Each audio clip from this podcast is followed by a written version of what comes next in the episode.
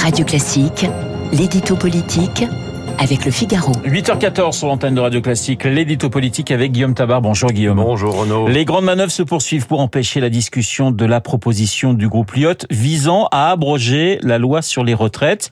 Une solution, Guillaume, est-elle en vue? Alors les grandes manœuvres continuent, vous avez raison, ou peut-être devrait-on plutôt parler de petites manœuvres, car on n'est pas dans un grand débat de fond, on est dans la recherche d'une procédure réglementaire permettant d'échapper à un vote redouté. Alors vous l'avez dit, hein, le groupe Lyot, celui-là même qui avait déjà défendu une motion de censure qui avait échoué à neuf voix près, euh, a rédigé une proposition de loi qui supprime purement et simplement la possibilité de porter l'âge de départ en retraite à plus de 62 ans. Et comme les équilibres n'ont pas changé à l'Assemblée en deux mois, eh bien, il n'est pas impossible du tout que cette PPL, comme on dit, soit votée. Auquel cas, toute la réforme tomberait par terre bah Non, en plus, car il faut bien comprendre que sur le plan législatif, cette proposition de loi n'a aucune chance d'aboutir, car il faudrait pour cela qu'elle soit d'abord inscrite à l'ordre du jour du Sénat, donc sur une niche d'un groupe d'opposition, puis votée par une majorité de sénateurs. Or, il n'y a pas de majorité au Sénat contre la réforme actuelle des retraites. Mais si le risque législatif est nul, le risque politique, lui, ne l'est pas. Car imaginez le choc provoqué par un vote favorable à l'Assemblée à l'abrogation. Ça relancerait la contestation politique et peut-être même sociale sur les retraites.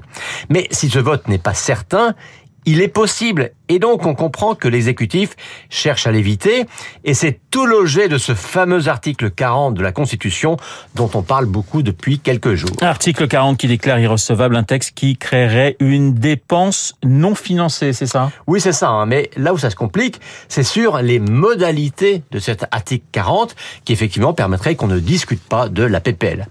Euh, qui doit l'invoquer? Est-ce la Commission des finances, son président ou son rapporteur?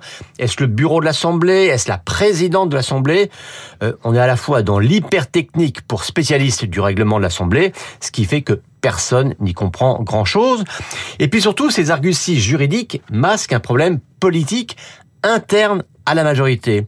Car, pour résumer, euh, beaucoup disent à Yael Braun-Pivet, vas-y, c'est à toi de prendre l'initiative de bloquer le texte en invoquant cet article 40, et la présidente de l'Assemblée rétorque en substance, euh, je ne suis pas le bras armé de la seule majorité, je suis la présidente de tous les députés, donc même si je crois que cette proposition de loi est irrecevable, je ne forcerai pas les règles de l'Assemblée. Alors Guillaume, comment tout cela va se finir?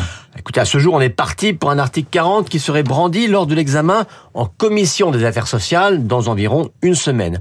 Mais voyez-vous, en fait, ce qui est délétère dans ce débat, c'est que tous ces scénarios sont étalés sur la place publique et c'est ça qui crée l'impression de petites manœuvres. L'édito politique signé Guillaume Tabar tout de suite.